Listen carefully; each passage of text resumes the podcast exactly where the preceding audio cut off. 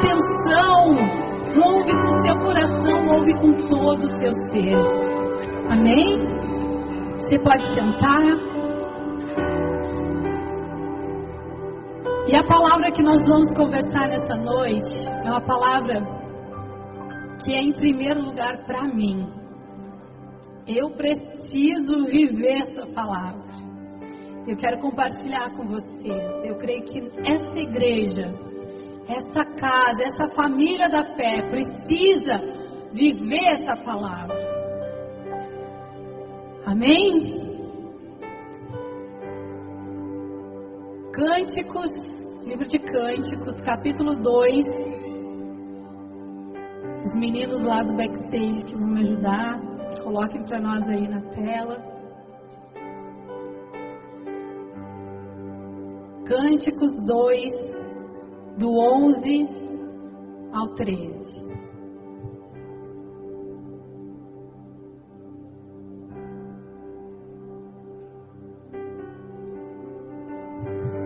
Meu Deus. Diga comigo assim: o tempo. Diga comigo assim: o tempo chegou. Eu não sei se é porque o espaço é maior e a gente não escuta, né? Ou vocês estão falando muito fraquinho. Tem que, né? Vencer a barreira da máscara, mas o lugar também que está maior, então vamos falar bem forte. No 3, tá? 1, 2, 3. Melhorou. Glória a Deus.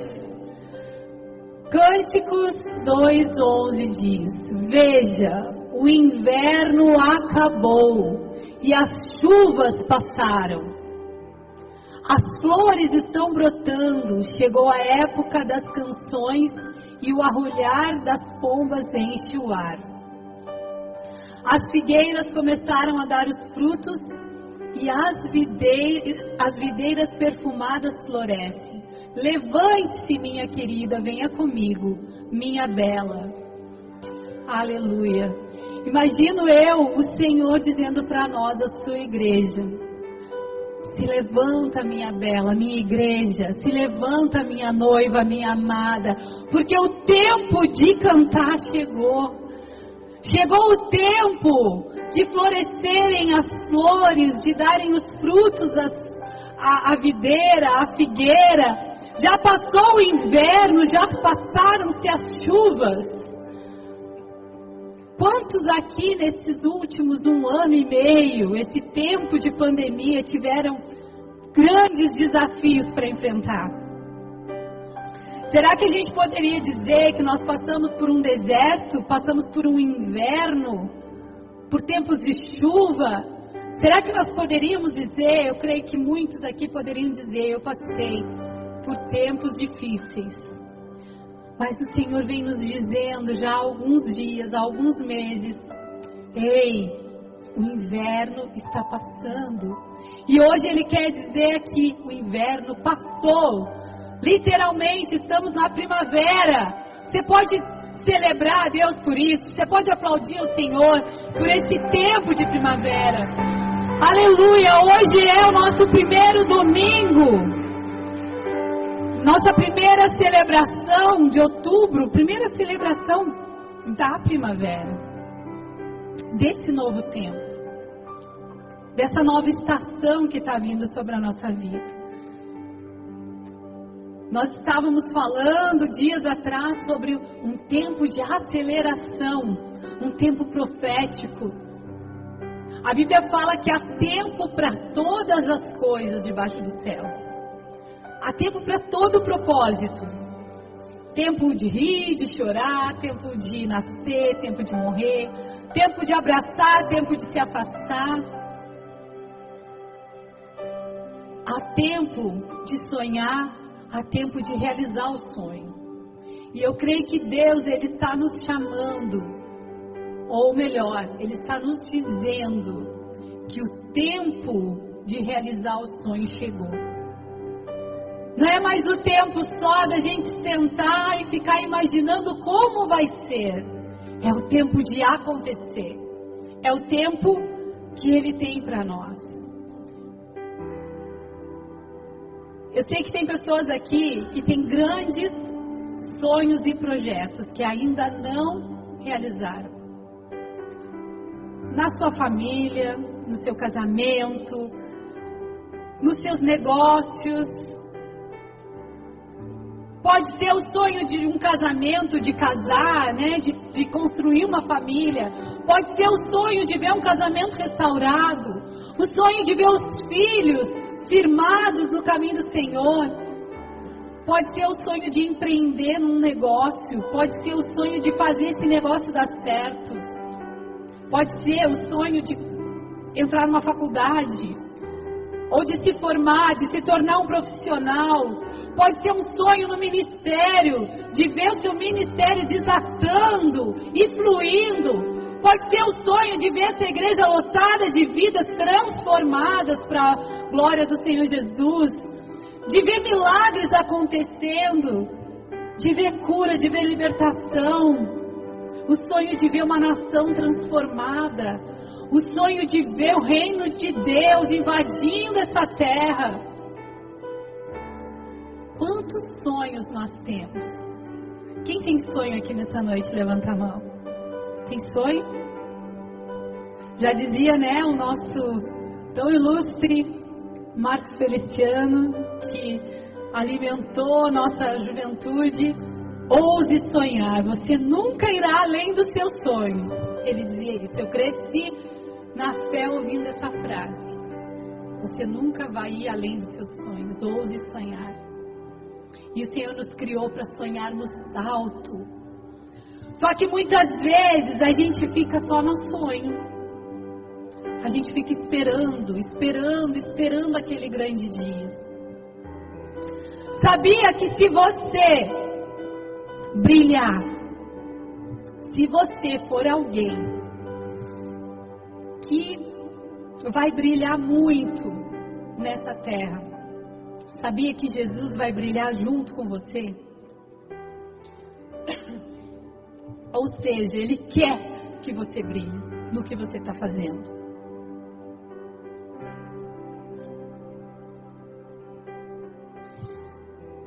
Ele quer que você brilhe. Porque esse brilho vai, é o reflexo da, da glória dele, da glória que é dele. Agora, se você decidir ficar só sonhando e não brilhar, sabia que Jesus continua brilhando, independente disso. Ele vai levantar alguém, ele vai realizar o sonho de alguém. Por que, que eu estou falando isso? Pode ter pessoas aqui que se acham pequenas, tão incapazes de realizar um grande sonho. Como eu. Logo eu vou fazer isso? Se não for com você, vai ser com outra pessoa que Deus vai fazer. Se não for para você aquele casamento abençoado, aquele casamento maravilhoso, aquele, aquele lar que vai ser um pedacinho do céu, se não for para você, Deus vai dar para outra pessoa. Se não for para você aquela célula consolidada, cheia de discípulos que precisam de multiplicação e, e levantar outros líderes, se não for para você, vai ser para outra pessoa. Mas Deus vai fazer. Como a gente vem cantando aqui, né? A igreja não parou. Eu posso até parar, eu sou igreja.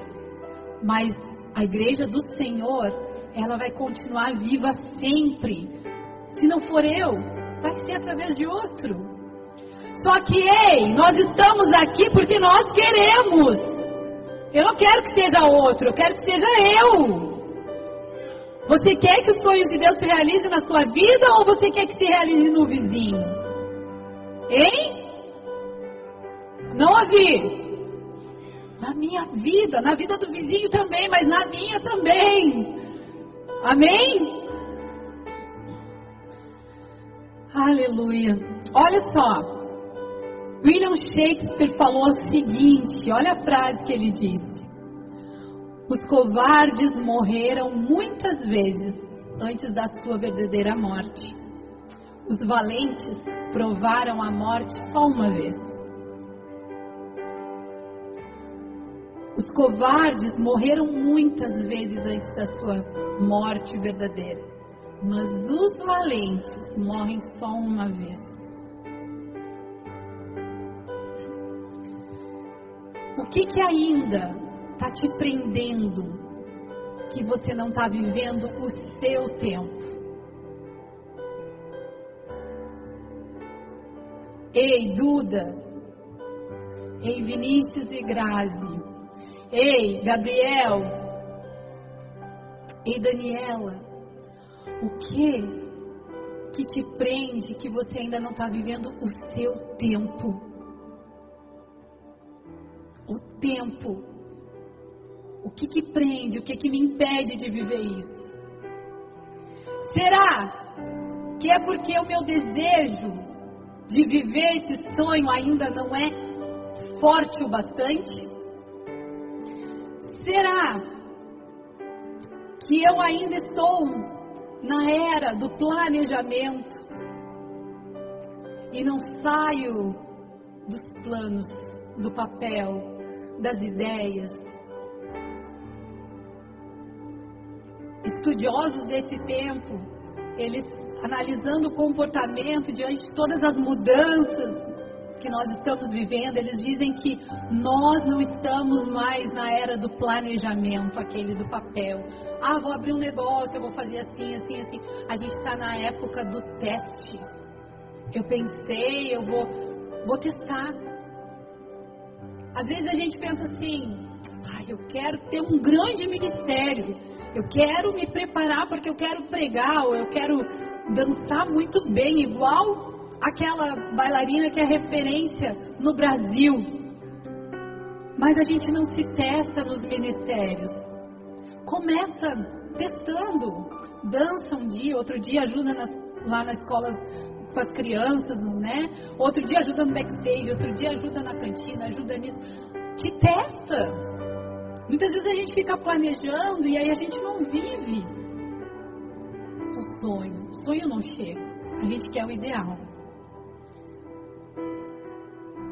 Deus tem para nós um monte, um lugar, uma conquista, mas é só para os corajosos. É só para os corajosos. Olha para a pessoa que está do teu lado aí. Encara bem sério a cara dela aí. Diz para ela, é só para os corajosos. E aí? E aí? Hein? E aí? Quem vai subir esse monte? Quem quer subir esse monte? Ah, mas sabe como é que é? É difícil. É isso. O inverno já passou. Qual é o medo que te prende? Você conhece a história de Moisés? Deus chamou Moisés no monte. Chamou Moisés para o monte e sabe qual era a situação daquele monte? O que aconteceu naquele monte? A Bíblia fala que aquele monte foi consumido pelo fogo. Eram raios e trovões, escuridão total naquele monte.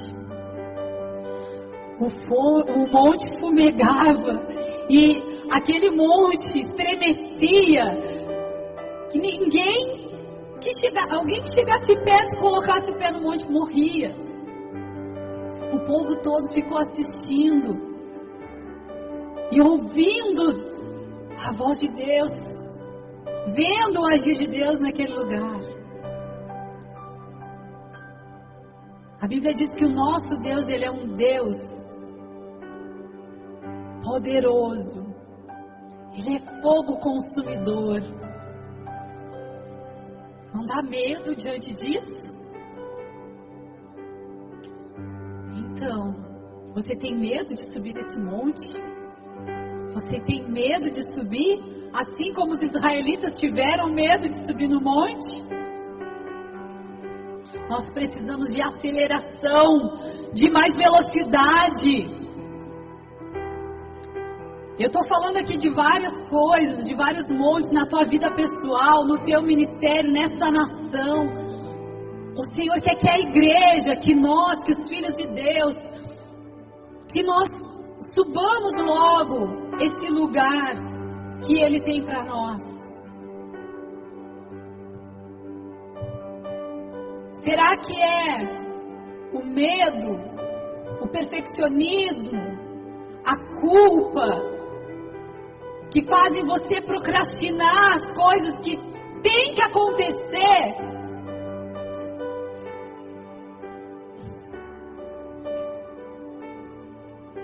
Podemos facilmente perdoar uma criança que tem medo de escuro. A real tragédia da vida é quando os homens têm medo da luz, disse Platão. Uma criança, a gente entende que ela tenha medo de escuro. O problema é quando os homens, assim como eu e você, adultos, temos medo da luz. Não queremos subir um monte porque sabemos que quando nós subirmos lá, nós vamos nos deparar com a luz. Não queremos correr atrás do sonho porque nós sabemos que nós vamos nos deparar com a verdade, com o trabalho, com coisas que vêm através de trabalho árduo e não de mão beijada. É mais fácil sentar e sonhar do que levantar cedo todos os dias e trabalhar para fazer o sonho acontecer. É mais fácil pegar o papel e a caneta e colocar tudo que a gente imagina para o nosso futuro do que realmente viver de escolhas e decisões coerentes para que aquilo aconteça.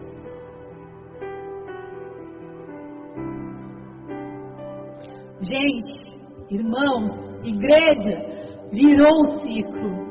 Virou. Virou. É tempo de realizar os sonhos de Deus. É tempo de realizar os sonhos de Deus dentro da tua casa, da tua família. É tempo de realizar no teu ministério aquilo que Deus tem para ti. Tem pessoas aqui que têm dons e talentos que estão engavetados gente que já recebeu uma palavra profética de liberação, de, de dons, de cura, de milagres, de palavra de sabedoria, de conhecimento, e que não estão vivendo isso, mas virou o ciclo. É esse o tempo. É esse o tempo que Deus quer te ativar. É esse o tempo que Deus quer que tu saia do teu lugar e faça acontecer. Não fica pensando, ah, mas será que é Deus que está falando comigo? Tem uma pessoa doente. Eu vou orar por ela, mas, ai, mas se ela não é curada? Será que é Deus que está mandando eu ir orar?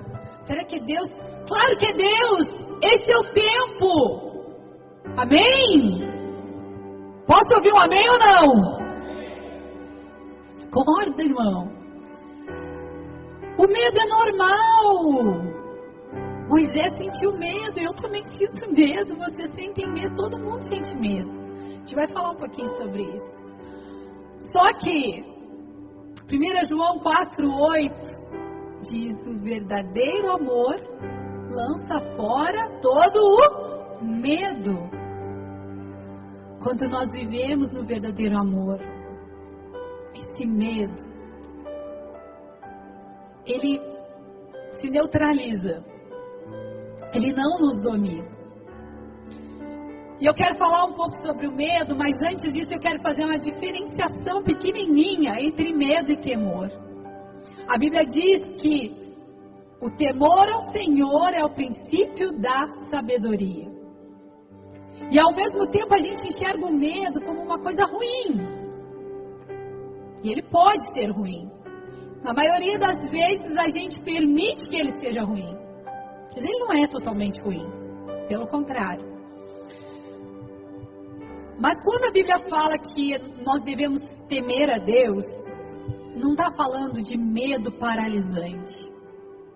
Está falando de entender que sim, o nosso Deus, ele é um fogo consumidor, ele é um Deus que é tão poderoso, majestoso, mas que também é um pai, que também ama.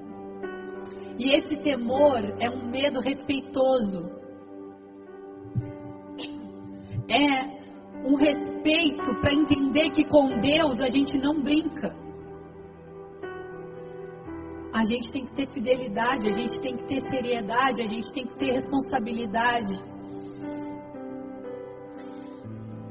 Então, o que, que é o medo? Primeiramente, o medo é uma emoção básica que nasceu com a gente. Será que só eu aqui sinto medo? Hein? Tem mais alguém que sente medo às vezes?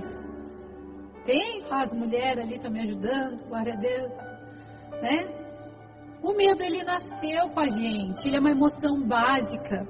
Se pegar os bebês, pegar a Isabela lá, já tem, tem lá essa emoção de fábrica. Só que o que, que acontece? A nossa família, a sociedade, a política, a igreja, começa a colocar coisas em nós que vão construindo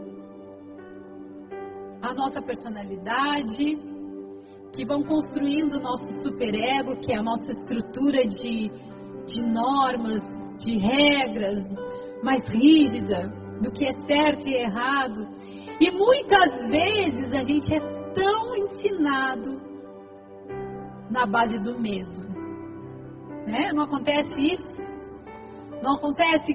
O medo, ele é uma das ferramentas de manipulação ou de, de domínio daqueles que estão no poder ou que querem o poder.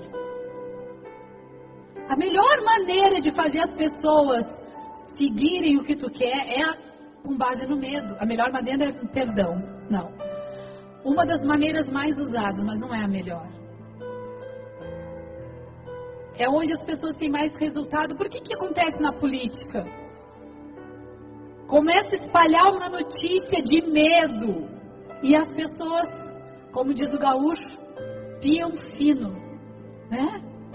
Como é que foi a nossa vida nesse tempo de pandemia? Eu não estou falando isso que eu estou 100% sem medo. Eu também fico. Se eu ficar ouvindo jornal e coisa, também fico assim. Daqui a pouco eu tô piando fino. É ou não é? Só que já passou o inverno. A gente ouviu tanta coisa de pandemia, pandemia, coronavírus. Essa semana que passou, me bateu medo. Que eu tive um dia de febre, um dia de dor no corpo inteiro, muita dor. Me apavorei pensei, eu acredito que eu tô com tal do Covid de novo. Meu Deus. Fui lá fazer o teste, não era, graças a Deus, era outra coisa. Mas a gente fica com medo, porque é tanta notícia, e essa é a arma que eles nos manipulam, tentam nos manipular, só que ei, igreja, passou isso. O Senhor quer nos dizer que nós precisamos acordar e vencer esse medo. Esse medo manipulador, nos faz mal. Esse medo que nos paralisa nos faz mal.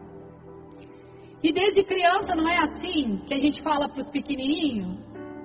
Se a gente está lá sentado vendo um filme e as crianças estão, né? E querem ir para um outro lugar, a diz, ó, tá escuro lá. Ó o bicho. Ó a barata. Olha o bicho, olha isso. A gente vai assustando uma criança para ela não ir num lugar. É errado, né? Totalmente errado. Porque a gente está usando uma arma bem errada na educação dessa criança. E aí depois a gente cresce e tem medo de barata, tem medo de sapo, tem medo disso, né? Medo de cachorro, porque a, a mãe, ela, ela faz muito esse papel de colocar medo. Sabe que na personalidade da criança, a figura do pai é muito importante para vencer essa barreira do medo. Porque o pai é a figura que vai fazer essa ponte da criança com a, com a vida, com o externo, com a sociedade, com as pessoas.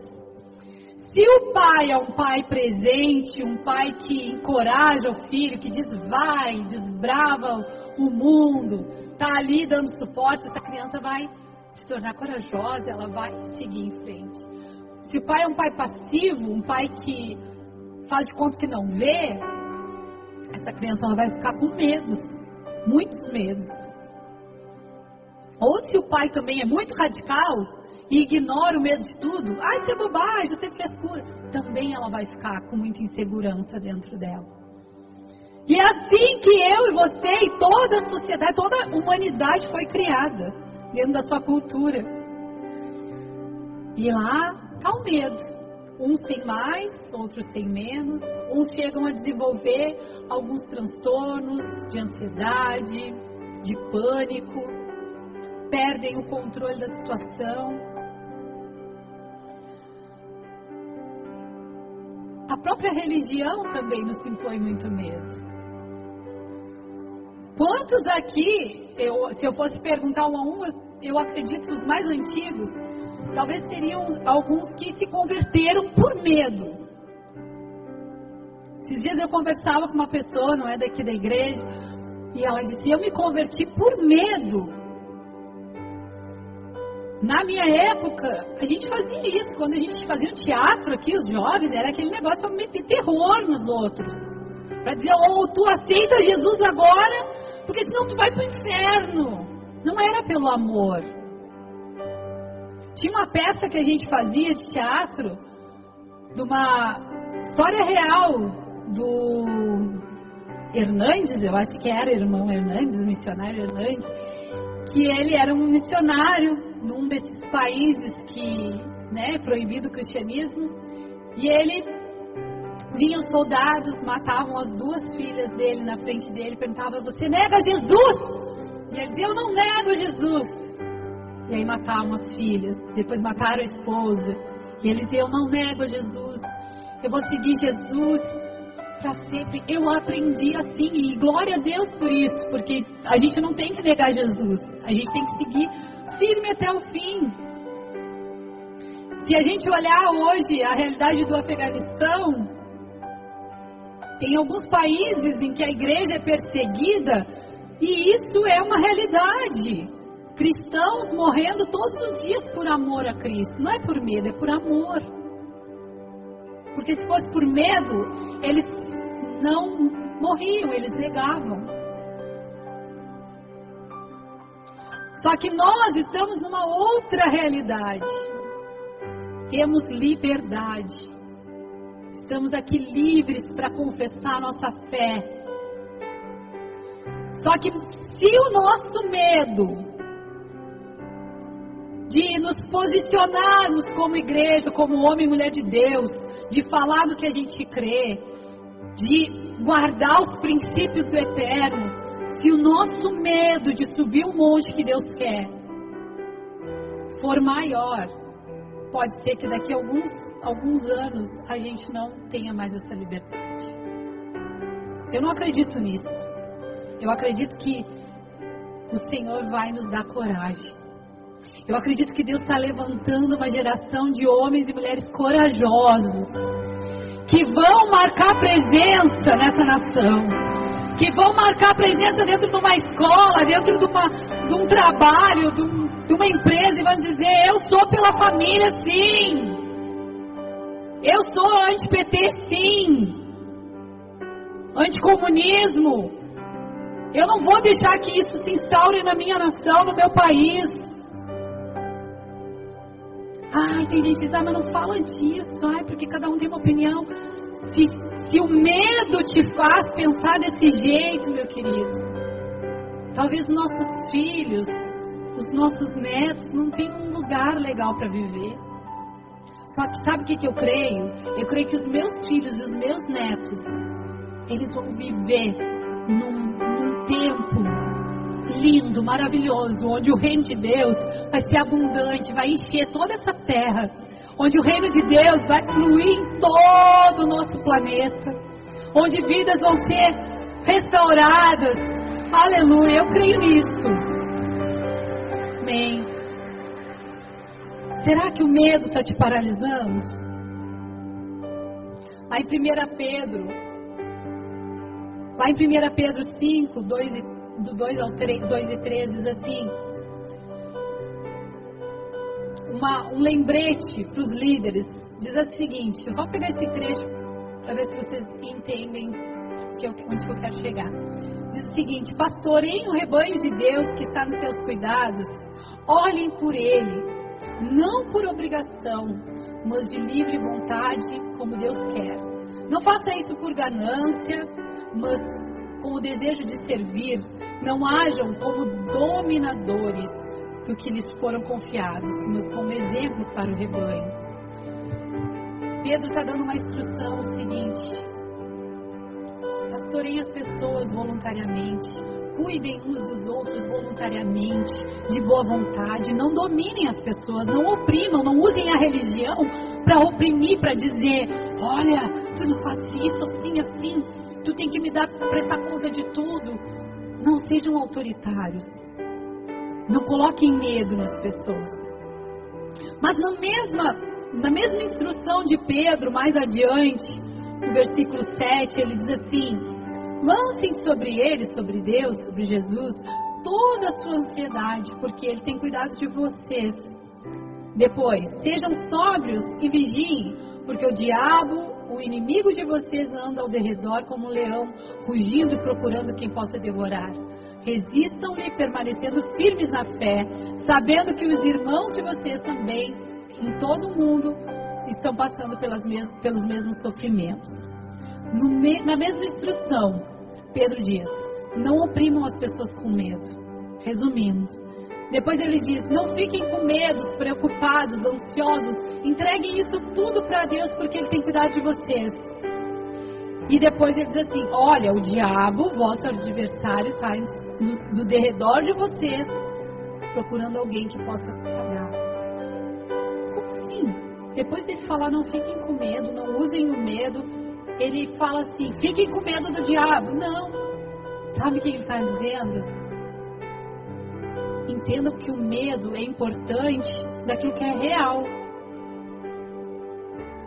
A gente não pode usar o medo para coagir as pessoas, mas a gente não pode ignorar que a gente tem um adversário.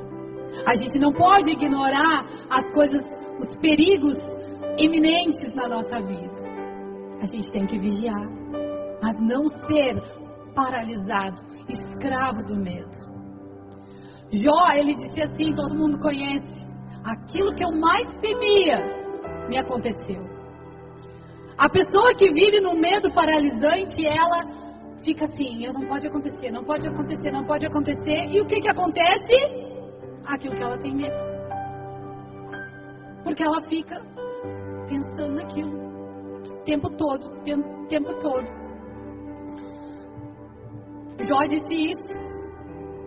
Tem uma história daquela baleinha, Moby Dick, que foi baseada numa, num acontecimento real de uns pescadores que tinham numa ilha lá e eles queriam conhecer um, um outro lugar que era desconhecido. Só que tinha uma lenda que tinha uma grande baleia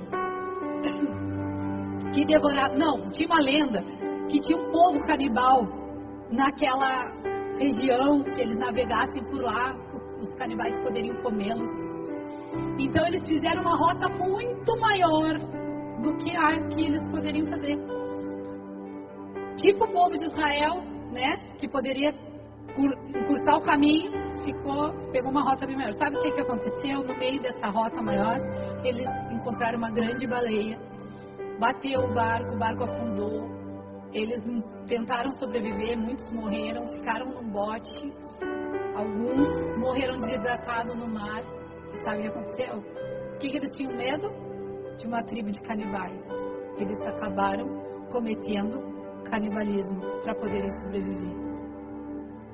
Aquilo que eles mais temiam foi o que aconteceu com eles. Tem gente que fica pensando o tempo todo, né? Eu não posso fazer porque eu tenho medo, porque eu, ah, eu não sou capaz de fazer isso. Ah, mas eu não sou merecedor, eu, medo, eu tenho medo. E aquilo que a pessoa mais teme é o que vai acontecer. Mas se eu abrir uma célula, e aí? Como é que vai ser? E se eu não der conta? E se a célula fechar? E se eu não conseguir discipular? E se eu não conseguir fazer tal coisa? Acaba acontecendo justamente isso. O medo ele tem uma função de nos paralisar, de calar a voz profética. Foi o que aconteceu com Elias. Quando Jezabel veio dizer: Ó, oh, avisa o Elias aí que eu vou matar ele. Isso que ele fez lá com os profetas de Baal, agora eu vou fazer com ele também. E ele, ó, teve medo. Ter medo é normal. Olha para o seu irmão e diz assim: ter medo é normal. Ufa. Não sou mais pecador por ter medo. Agora, deixar o medo te tirar do teu destino profético, isso não. Isso o Senhor vai derramar cura sobre as nossas vidas. Em nome de Jesus. Amém. Glória a Deus. Elias teve medo. O Senhor curou ele. O povo hebreu teve medo, teve ou não teve? Caminhou com Deus lá no deserto, viu o fogo, viu né, um monte pegando fogo, viu a água da rocha, tudo que você sabe, eu não vou me estender, porque senão eu vou ficar duas horas falando aqui. Né, viu o milagre do maná, viu tudo isso. Chegou na hora que eles foram espiar a terra, Moisés mandou Josué Caleb mais os outros dez. E aí? Como é que é a terra prometida? Como é que é o sonho? Como é que é o lugar que a gente tanto sonhou? Nesses 40 anos a gente caminhou, caminhou, caminhou para chegar agora aqui no sonho. Como é que é o lugar? Tem muito gigante. Nós não temos chance nenhuma com eles. Eles foram falar com Raabe, né? Foram lá falar com Raabe, Raabe ah, vocês são aquele povo. A gente sabe a, a fama que vocês têm. Que Deus abriu o mar, que saiu água da rocha, que teve maná, que teve isso. Raabe era de Canaã, era dos inimigos. Gente, aqueles gigantes daquela terra já sabiam a fama desse povo. Será? Mesmo que eles precisavam estar com medo? Ou será que os gigantes que já estavam com medo? Meu Deus, está chegando aquele povo pequenininho, eles podem ser pequenos de estatura, eles podem ser fraquinhos, mas é aquele povo que o Deus, o Deus deles vem com eles, abrindo o mar, fazendo milagres. E aí o povo de Deus com medo, só Josué e Caleb conseguiram enxergar isso. Os discípulos de Jesus tiveram medo. Eles estavam no barco, na tempestade, eles estavam com o próprio Jesus, com o Mestre, e eles estavam com medo. Davi teve medo, teve. Deve ter tido um medinho, mas ele foi. E os outros todos, soldados lá, tiveram muito medo, que paralisaram. Porque aí foi a vez de Davi. Ele tem vários tipos de medo. Como eu falei que medo de barata, medo de aranha, medo de sapo, medo de morrer, medo de falar em público, que é um dos primeiros no ranking.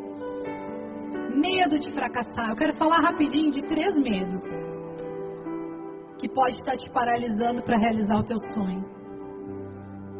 Três medos que pode estar te travando.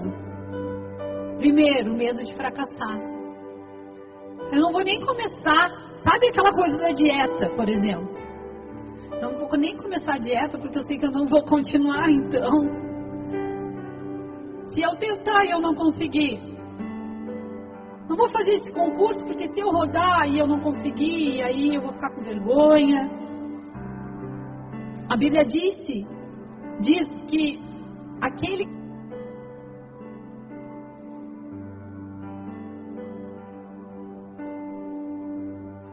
tem medo de investir, de dar o que tem, até o que ele não tem vai ser tirado. Tem pessoas que são tão, tão autoexigentes, perfeccionistas, que elas têm esse medo. E aí, elas não fazem nada da vida. Ficam dando desculpas.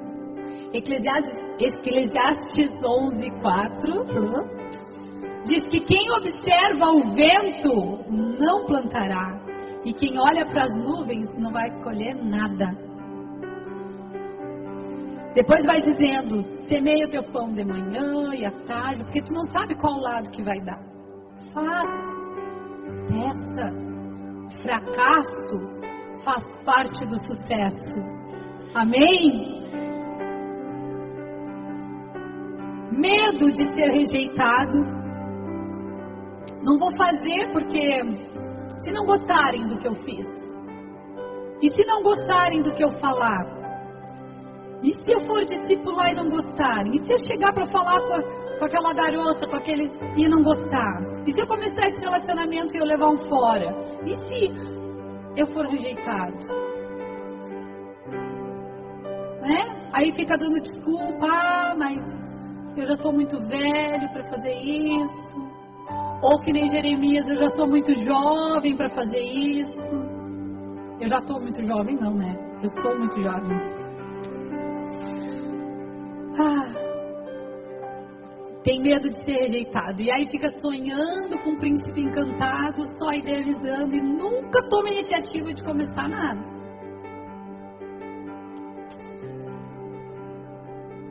Fica esperando, tá tudo 110% para fazer as coisas.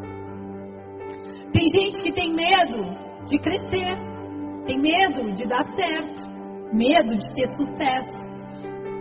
Já pensou se eu abro minha célula e o negócio dá certo mesmo? Meu Deus, o que, que eu faço? E aí, aí eu vou ter um monte de gente para ter que cuidar.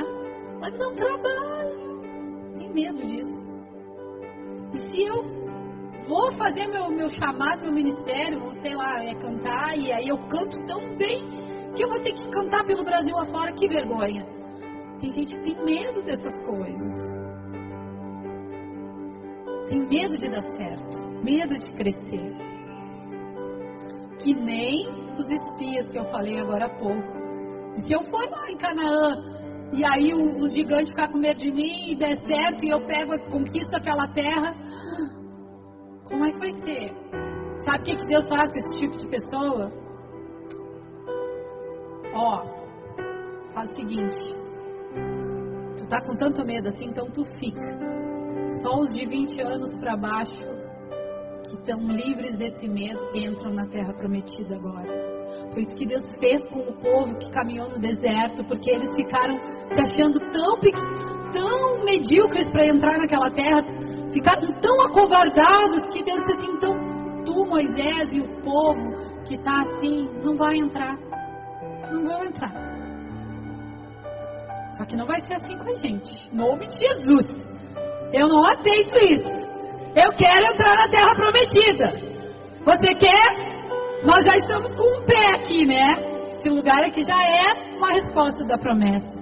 Mas tem muito mais para acontecer nesse lugar. E eu quero ver. E eu quero participar. Você quer vir comigo? Amém? Então se expresse na presença do Senhor. Aleluia. Sabe qual é a maneira que a gente vai vencer o medo? Qual o antídoto contra o medo?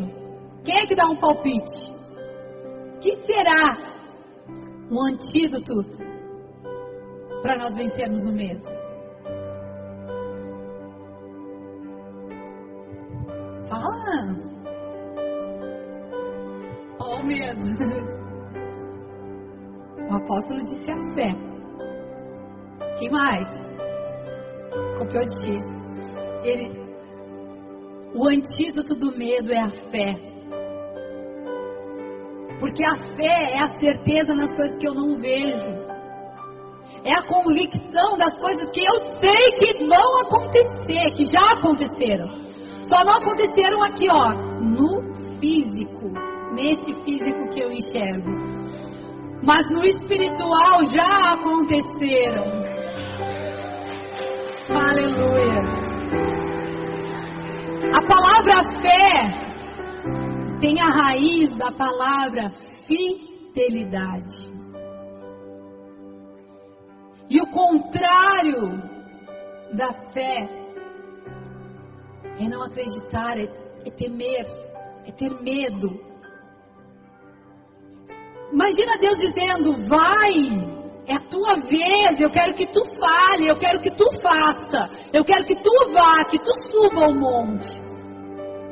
E aí tu diz: não, mas eu me acho assim. Isso é incredulidade, infidelidade.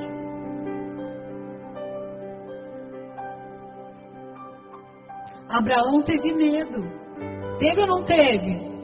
Hein, gente? Teve ou não teve medo? Quando Deus disse: Sai do lugar que tu tá. Tu tá acomodado, confortável e vai para um lugar que eu vou te mostrar. Tu não viu ainda, mas eu vou te mostrar. Sai daí. Será que ele não teve medo? Ele disse: Ah, glória a Deus, agora eu vou lá. Ele teve. Quando Deus pegou e disse: Agora que eu te dei teu filho, tu entrega ele como sacrifício. Será que ele teve medo de subir o um monte com um filho para entregar para Deus? Mas ele teve o quê? Ele teve fé. Ele acreditou na palavra do Senhor. Tudo isso que a gente está falando, isso acontece psicologicamente aqui na nossa mente. O medo ele diz assim, ó, tu não vai conseguir, tu é fraquinho, quem é tu para fazer isso? Tu não é capaz. O medo disso, tu é fraco, ó. Tem um gigante, imagina tu, eu brincando lá naquele, num aniversário de criança, que tem eh, esses brinquedos assim, aí tem aquele negócio de dar soco. Dá um soco, meu Deus, acho que não matava nenhuma mosca. Né? Aí vai a Daniela lá, Deus diz assim, vai lutar com o gigante. Eu, eu? Não tenho nem matar a mosca, com, não tenho força para matar a mosca. Mas se Deus falou, né? Amém. O medo ele age na tua mente, mentindo para ti mesmo, te desencorajando, te falando, fica aqui que é melhor. Não te prontifica a fazer nada. O pastor vai dizer, quem é que vem fazer? Fica quieto. Isso é que o medo faz. Mas a fé, a fé também age aqui. A fé é um pensamento segundo aquilo que Deus tem como promessa. Eu faço, porque lá dentro eu sei que não é eu faço, é o Senhor que faz através de mim. Eu não posso fazer nada sozinha. Aleluia. Para quem é esse aplauso? Hã? Aleluia.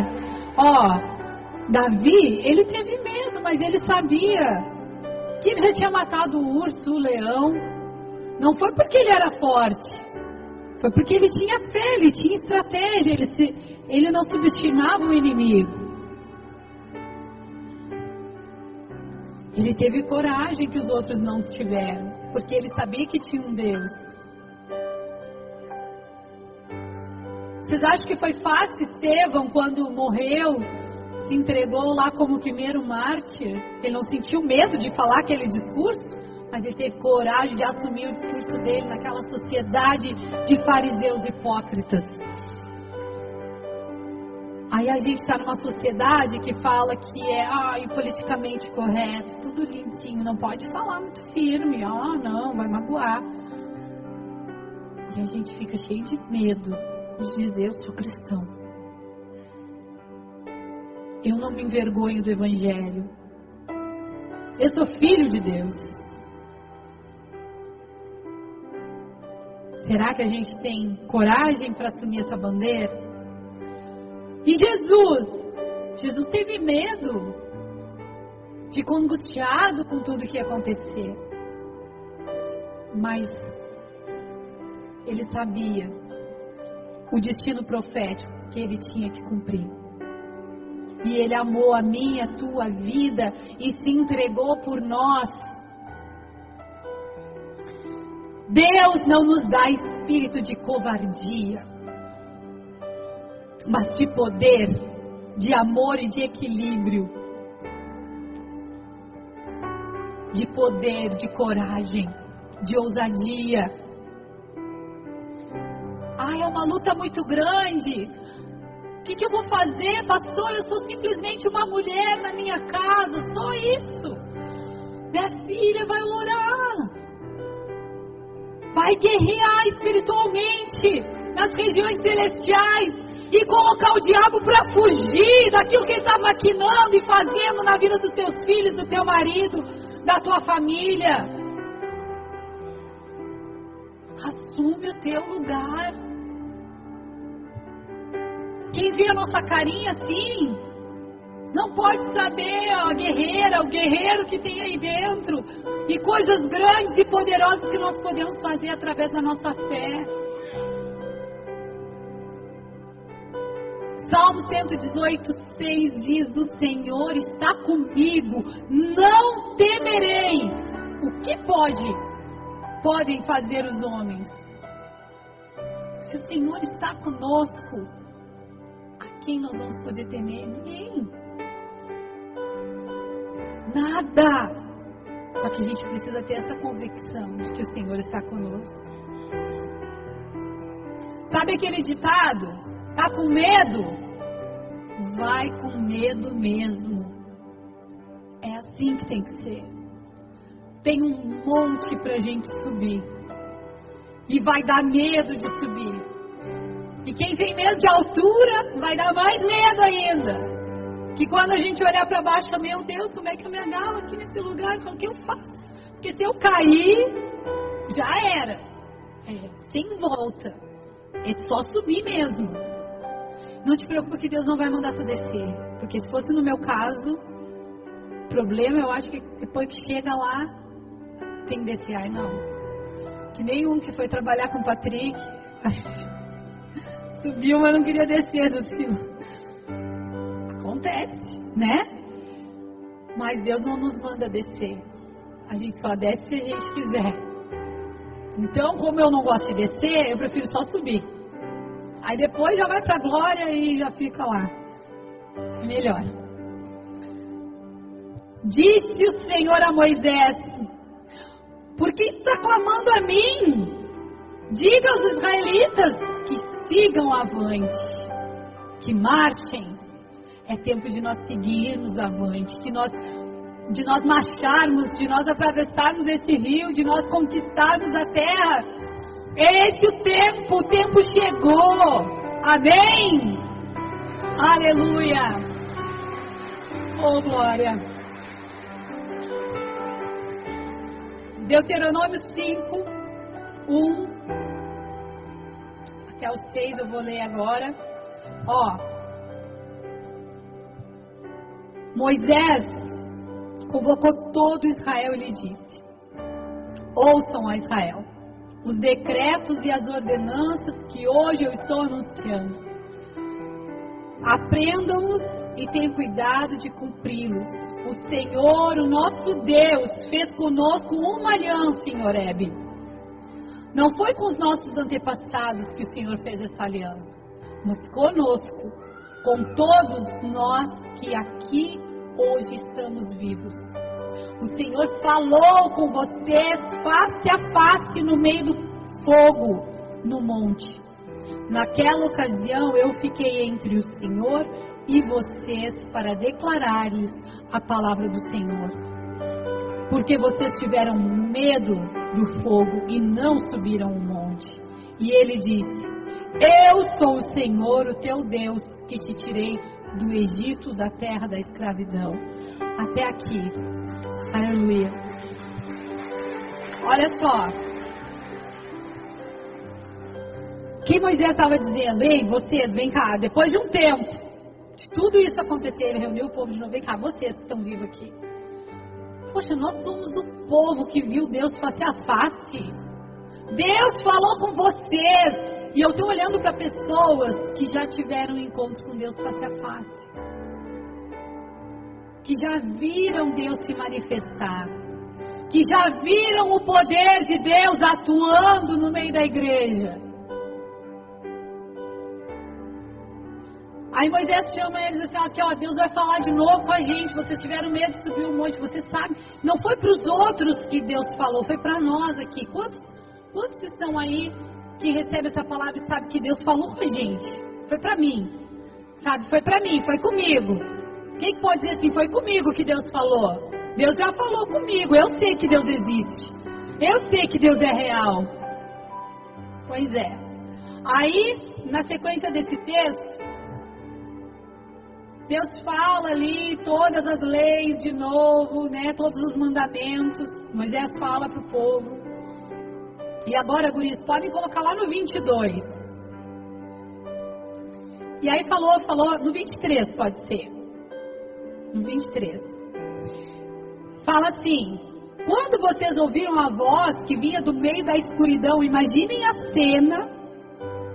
Imaginem Deus falando lá no monte quando vocês ouviram aquela voz, a voz de Deus, que vinha do meio da escuridão, estando o monte em chamas, aproximaram-se de mim todos os chefes das tribos de vocês, com as suas autoridades, e vocês disseram: O Senhor, nosso Deus, mostrou-nos a sua glória, a sua majestade, e nós ouvimos a sua voz vinda de dentro do fogo.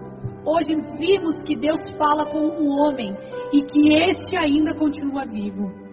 Mas agora, porque deveríamos morrer? Este grande fogo, por certo, nos consumirá. Se, pois, se continuarmos a ouvir a voz do Senhor, o nosso Deus, nós morreremos. Pois que homem mortal chegou a ouvir a voz do Deus vivo falando de dentro do fogo como nós o ouvimos e sobreviveu? Ei, alô, vocês sobreviveram, vocês ouviram e sobreviveram, né? Dá vontade de dizer para eles. Aproxime-se você, Moisés, e ouça tudo que o Senhor, tudo, ouça tudo que o Senhor, o nosso Deus, disser.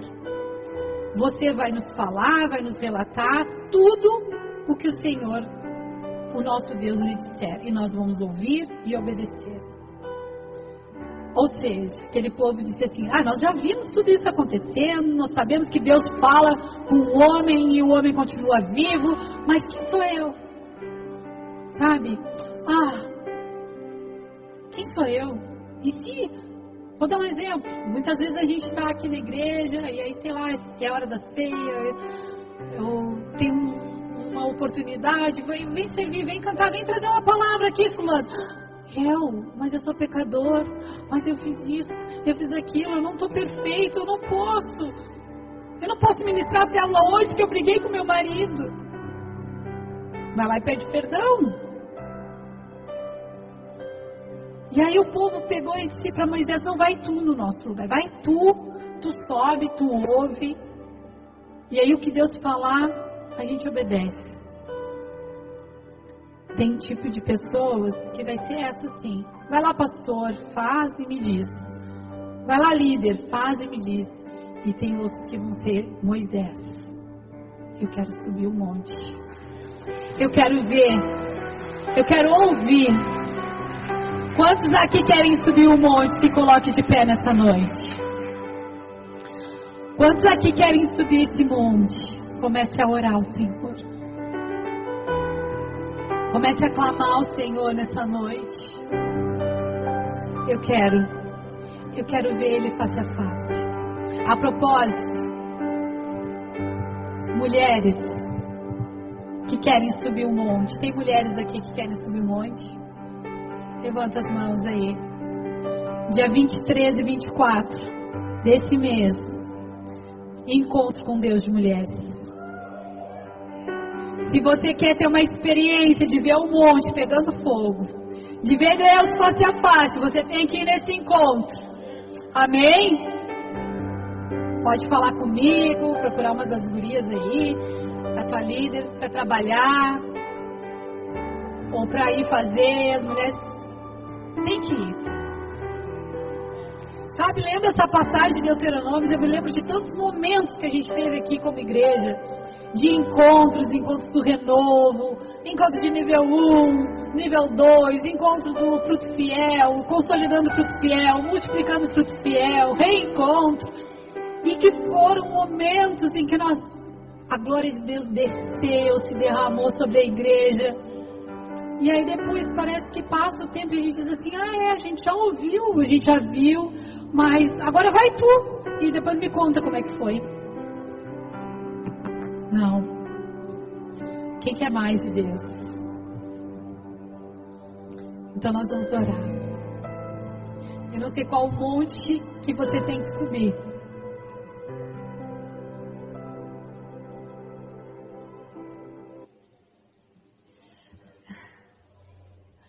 Aleluia, Paulinho.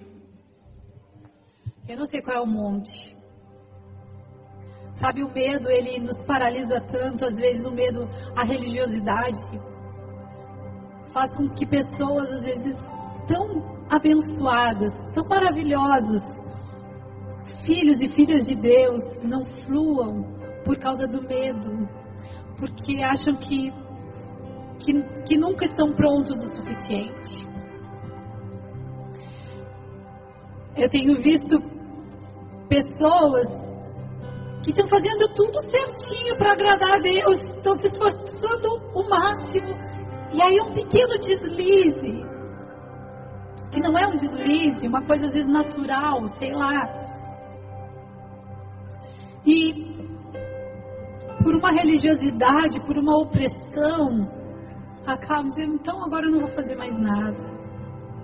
Não se admitem. Por outro lado, eu vejo pessoas com religiosidade querem viver tão fora dessa religiosidade acabam trocando a liberdade por libertinagem. Querem ser livres no Senhor, mas aí, ah, o que que tem? Uma musiquinha? O que que tem?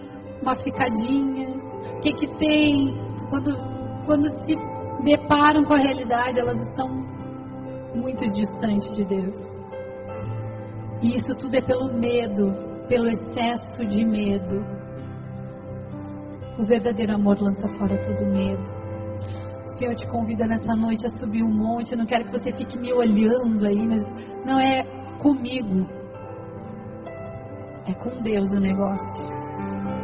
Comece a buscar a presença dele nessa noite.